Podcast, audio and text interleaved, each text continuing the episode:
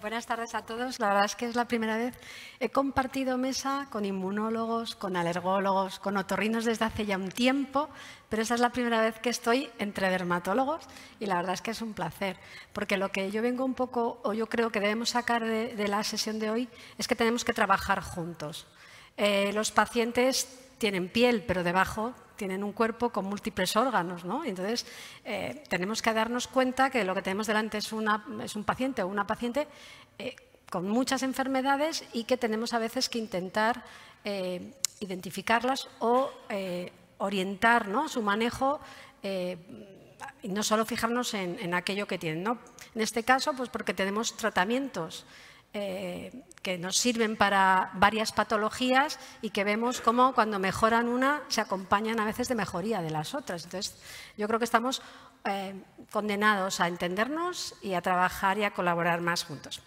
Bueno, eh, me, dijeron que habláramos un poquito de cómo identificar, ¿no? Eh, vosotros como dermatólogos, eh, identificar y derivar a los pacientes con asma. En este caso hemos visto que es una comorbilidad que está presente pues, en el 40% de los pacientes con dermatitis atópica grave. Como era todo esto de cine, pues mi índice va ahí, tres pinceladas porque tenemos poco tiempo. Eh, intentar transmitiros la importancia y el impacto que tiene el asma a nivel del paciente, a nivel de la sociedad eh, de los pacientes que la sufren, eh, cómo identificar desde vuestra consulta a aquel paciente que pueda tener asma, ¿no? los síntomas guías que hay que preguntar o lo que nos lo que nos tenemos que fijar y en la última diapositiva, pues cuándo derivar o cómo derivar. Eh, en cuanto al impacto del asma, bueno, pues estos son datos de, la Organización Mundial de la Salud. Veis que hay en el mundo pues casi bastante más de 250 millones de personas que padecen asma. Esos son datos pues, relativamente recientes. Pero es que además el problema del asma es que los pacientes fallecen por asma. Es cierto que cada vez menos, ¿vale? y sobre todo en los países más industrializados, con más acceso a la sanidad, pero sigue muriendo gente por asma, por una crisis aguda de asma. Y eso pues, es algo bastante importante. Em, el problema del asma es que hay una variedad, desde asmas muy leves a asmas muy graves, y muchas veces es difícil diagnosticarla y, sobre todo, no en todos los sitios se trata de la forma adecuada. Hoy tenemos tratamientos eh, inhalados que son muy eficaces. Solo un 5% de todos los asmáticos tienen un asma que llamamos asma grave, difícil control, que son donde manejamos los tratamientos biológicos, pero eh, hay pacientes que tienen eh, afecciones que se pueden tratar simplemente tomando inhaladores y abordando la enfermedad de forma adecuada. Eh, los pacientes que tienen asma, pues como pasa con la dermatitis, sufren trastornos en sueño, se despiertan por la noche por ahogo o por tos, tienen cansancio, faltan al colegio los niños, los padres al trabajo porque tienen que atender a los niños, los pacientes asmáticos faltan a su trabajo. Eh, bueno, pues todo esto, lógicamente, eh, repercute en el día a día de estos pacientes. Eh, hay muchos factores que se han ido conociendo, eh, factores de riesgo para desarrollar asma, y es que hay factores que eh, están vinculados al ambiente en el que vivimos, en la sociedad industrializada, bueno, pues los nuevos aditivos, los alimentos, el estilo de vida occidental favorece que cada vez haya más, que vaya más alergia, Sabemos que hay factores de riesgo que ya aparecen en fases tempranas, incluso en la gestación, exposición en los primeros años de la vida, la importancia que tiene el que los niños tengan hermanos, la teoría de la higiene, las infecciones víricas, todo eso se, sabe que son factores de riesgo para desarrollar asma a lo largo de la vida. Y eh, bueno, pues eh, por supuesto, la contaminación, las exposiciones a tóxicos ambientales, todo eso también favorece el desarrollo del asma. Y lo que para mí sería la auténtica pandemia del siglo XXI, que no creo que sea lo mejor el COVID, es la obesidad. ¿vale? Cada vez vemos más asma que aparece asociado a la obesidad. ¿vale? Eh, la obesidad eh, es un trastorno, produce un trastorno inflamatorio por vías diferentes a las que nosotros estamos habituadas a, a ver en el asma, el 75% son inflamación de tipo 2, pero también vemos asmas asociados a, otros tipos de inflamaciones y que producen hiperreactividad bronquial. Estas son características de la enfermedad, ¿vale? Tiene un curso crónico, afecta a todas las edades, se puede tener asma desde la infancia y diagnosticarla a los 80 años. Hay grados de severidad desde muy, muy leves, intermitentes, a muy graves. Es una enfermedad también compleja y multidimensional, parecido a lo que pasa en el alma, porque pues, conlleva psicomorbilidad asociada, de aceptación de enfermedad, de limitación del estilo de vida. Y el problema es que tiene un curso intermitente, o sea, hay periodos a veces que se está mejor, con periodos que llamamos de exacerbaciones o agudizaciones, que en ocasiones producen crisis agudas que llevan a visitar urgencias, a hospitalizaciones, a ingresos en UBI, a intubación, incluso a muerte. ¿vale? Por eso es una enfermedad que si podemos diagnosticarla y abordarla y tratarla adecuadamente en periodos eh, pues más iniciales, pues podemos evitar todo este daño. Todo esto que he comentado, lógicamente, influye en la persona en lo que rodea a la persona, la familia, su entorno social, pero es que además también lleva mucha carga económica para la sociedad. Es una de las enfermedades más prevalentes y que lleva un impacto sociosanitario y económico más importante. Por eso es una carga pues, bastante importante, ¿no? como, como la de este pobre. Vale, para saber cómo se siente un paciente con asma, He traído algunas imágenes, dicen que una imagen vale más que mil palabras. Estas son unas imágenes de, un simposio que tuve la oportunidad, me invitaron en, Colombia y hicieron bueno, pues una forma gráfica, este, estos maniquíes envueltos en plástico al vacío. O sea, eso es lo que el paciente siente cuando tiene una crisis aguda de asma, ¿no? que no puede llenar el aire, que no puede respirar. Y yo creo que esto, si se uno se pone ¿no? dentro de ese plástico al vacío, puede intentar entender lo que el paciente siente. Y esto es pues, un, concurso eh, artístico que hicieron cuando eh, presentaron aquí a los neumólogos y a los alergólogos el dupilumab para el tratamiento del asma este mismo año. Hicieron un concurso de artistas plasmando ¿no? cómo podían plasmar algún aspecto del asma, yo elegí estas dos imágenes porque me parecen muy representativas. ¿no? Como veis, vuelve a aparecer la bolsa que tapa, que no deja respirar, que asfixia, que yo creo que es una forma muy, eh, muy clara de, entenderlo. Y esta otra también me llamó la atención, ¿no? como un pulmón ahí con unas, eh, unos alambres que, lo ocluyen ¿no? y que no pueden expandir, que no pueden respirar. Yo creo que es una forma de ponerse en la piel de estos pacientes.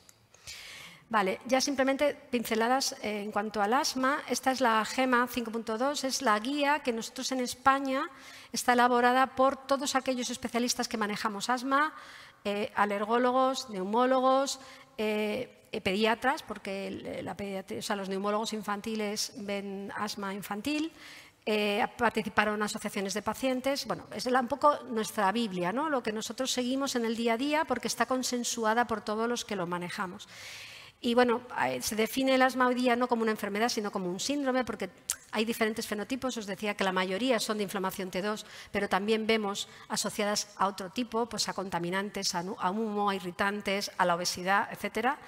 Eh, en la base siempre hay un perfil inflamatorio, que es el que conlleva y el que produce los síntomas de la enfermedad, y se caracteriza por el fenómeno de la hiperrespuesta bronquial, porque la obstrucción es variable en el tiempo, es decir, uno puede estar obstruido y normalizar la función pulmonar a diferencia de enfermedades como por ejemplo la bronquitis crónica o el enfisema y que bueno, pues, eh, estos periodos de agudización, de exacerbación, pueden eh, ocurrir la mejoría de forma espontánea o mediante el tratamiento. Estas son un poco las, lo que caracteriza y por eso está en la definición de la enfermedad. Eh, ¿Cómo diagnosticamos el asma? Pues como en todas las enfermedades, lo primero es sospecharla. ¿Y cómo lo sospechamos? Pues por unos síntomas guía.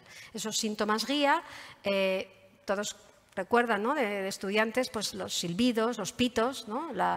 lógicamente la disnea, la dificultad de falta de aire, pero ah, hay dos síntomas que no son tan conocidos o la gente no lo entiende tal como es la tos, ¿vale? una tos seca persistente y muchos pacientes dicen yo no puedo tener asma si yo solo toso. Es que esa tos es asma. Esa tos está producida por un proceso inflamatorio en la, en la, vía respiratoria o la presión centrotorácica. ¿vale? Los pacientes se llevan la mano, dicen es que noto esto como una presión, como que lo tengo en carne viva, pues esa es la sensación que, tienen los pacientes. ¿no? En la anamnesis, cuando preguntamos, veis que eh, intentamos ver cuándo han empezado a aparecer los síntomas y siempre empezamos a relacionarlo con otras patologías que sabemos que están presentes en un porcentaje muy importante en estos pacientes, como son la rhinosinusitis crónica con o sin que luego nos hablarán, Eh, la dermatitis atópica, nosotros sí que preguntamos, porque si un paciente nos dice que tiene una dermatitis atópica, ya eh, pues nos dan como más pistas de que los síntomas que nos están contando van orientados hacia que probablemente tenga un asma bronquial. Eh, los antecedentes, la historia familiar, todo eso pues, nos ayuda ¿no? a identificar antes de realizar las pruebas diagnósticas, a pensar si estamos ante un paciente con asma o tiene otra cosa. En la exploración, pues si está en una fase aguda podemos oír sibilantes. En la auscultación eh, solemos ver también y a veces pacientes que según nos hablan y tienen una voz nasal, ¿no? de obstrucción nasal, pues ya sabemos que probablemente son pacientes que los síntomas respiratorios son por asma y no son por EPOC o por otra patología obstructiva de la vía respiratoria. Eh, y si vemos que tienen lesiones de dermatitis, pues también sabemos que probablemente estamos ante un paciente asmático. Y nosotros, eh, en, respiratorio, el diagnóstico principal por la prevalencia, el diagnóstico diferencial, cuando tenemos un paciente con una enfermedad obstructiva y con estos síntomas, suele ser la, EPOC, la enfermedad pulmonar obstructiva crónica. Eh, las alteraciones fisiopatológicas que, producen el asma o que están presentes en el asma son las de las columnas de la izquierda, la obstrucción del flujo aéreo. Para nosotros identificar esta obstrucción hacemos espirometrías eh, la reversibilidad, que quiere decir que em, cuando les damos broncodilatador, em, el famoso Ventolin, esa obstrucción mejora, el, bronquio se abre, a diferencia de un paciente con EPOC, que por mucho broncodilatador que le demos, la mejoría no la podemos identificar bien. Para eso utilizamos la prueba broncodilatadora cuando hacemos las espirometrías. La variabilidad que nuestros pacientes pues, tienen una función pulmonar o son capaces de soplar de una forma por la mañana y diferente por la noche, o diferente eh, según qué época del año. Entonces, esa variabilidad, que es una característica de la enfermedad, pues la podemos medir viendo la variabilidad que ellos nos hacen diariamente con un medidor pico flujo, que es un aparatito que nos, es como una pseudoespirometría, ¿no? para que nos entendamos. La hiperrespuesta bronquial, que es la característica, por la que se producen las crisis agudas de broncoespasmo, cuando el músculo liso del bronquio se cierra de forma brusca, aguda, y eso nosotros lo buscamos haciendo provocaciones con sustancias que tienen esa, eh, son mm, broncoconstrictoras y que nos identifican aquellos sujetos que tienen hiperactividad bronquial y tienen eh, un bronquio hipersensible. Y lo hacemos mediante, normalmente con la prueba de metacolina. Y luego, pues, la identificación de la inflamación de tipo 2, que la vía aérea para nosotros nos ayuda muchísimo a la utilización del feno, que es la, eh, determinar la fracción exhalada del óxido nítrico, que es un aparatito que lo tenemos portátil, que se hace en tres minutillos y que nos ayuda mucho también al diagnóstico de esta enfermedad. Este es el algoritmo que seguimos nosotros en respiratorio para, para diagnosticar. En el brazo de la izquierda, pues eh, vamos probando todas esas, esas pruebas. A veces el paciente llega, nos da positiva una y bueno, pues ya sabemos que estamos ante un asma y no tenemos por qué hacer más, pero eso no suele ser lo normal. Lo normal es que nos lleguen pacientes derivados desde el médico de cabecera o desde la urgencia que en ese momento, como decía que la enfermedad es variable, que en ese momento a lo mejor no tienen esa sintomatología y diagnosticar asma nos resulta bastante difícil. Tenemos que seguir todo este algoritmo, ir haciendo pruebas sucesivamente hasta que estamos seguros de que estamos ante un paciente con asma. Entonces, ¿Qué necesidades tenemos hoy día no cubiertas? Bueno, pues está claro que nos falta todavía una comunicación entre los distintos especialistas que tratamos a los pacientes que tienen inflamación de tipo 2, porque comparten enfermedades, este mismo proceso patogénico. Eh, no tenemos herramientas y para eso nos juntamos en este consenso de FI que hemos intentado hacer para hacer una especie de eh, checklist de cribaje, de forma que una vez que pasamos esas preguntas no se nos escape ninguna de esas patologías que se asocian a estas enfermedades, ¿no? que tienen ese, esa génesis común, esa patogenia común que podamos tratar. El problema de no identificar estas enfermedades es que conlleva un retraso de diagnóstico y, por tanto, eh, a, un tratamiento tardío, a veces en, en fases avanzadas, que que, muchas veces es difícil ya mejorar. ¿no? Y por tanto, nuestros pacientes están pues, no siempre bien manejados. ¿Qué solución tenemos para esto? Pues sesiones como esta, reuniones como estas, el trabajar conjuntamente, el hacer estos checklists de cribaje, el tener en mente siempre preguntar o pensar en estas enfermedades y derivar pues, tempranamente a los especialistas para que podamos hacer el tratamiento adecuado. Este es el, checklist que nos presentaba. Las preguntas relativas al asma, pues sobre todo son el tema de la tos, porque sigue siendo un síntoma que la gente no identifica con asma. ¿vale? Entonces es, por, lo que destacamos y lógicamente pues, pacientes que te cuentan simplemente a lo mejor que subiendo cuestas notan que les falta el aire, a lo mejor andando en llano no, pero en pendiente, por ejemplo, es un síntoma muy típico de asma. Y ya para finalizar, pues ¿cuándo plantearse derivar? Pues siempre que se presente alguno de estos síntomas guía o que el paciente no tenga estudio previo, se debe eh, derivar para que se hagan las pruebas diagnósticas adecuadas o si el paciente nos dice, sí, me dijeron que tenía asma, pero nadie ha documentado con pruebas objetivas que eso es asma y no es otra patología, pues se debe derivar. Eh, cuando hay historia familiar de, de asma, pues es más peso a favor de que pueda ser un paciente asmático y derivar. Eh, cuando tienen un diagnóstico, pero el paciente lleva años que nadie la ha visto, no le han hecho una espirometría, no sabe qué función pulmonar tiene ni, qué, fe no tiene en ese momento, conviene también recomendarle hacer alguna revisión. ¿no? Pues pida cita, que le vean, que hace mucho que no le ven y tal, por si hay que ajustarle el tratamiento. Y cuando la enfermedad está mal controlada, que el paciente dice que le falta la respiración y que ha tenido que ir a urgencias, pues lógicamente ahí tiene que derivar. Y bueno, esto era más o menos lo que yo quería contar.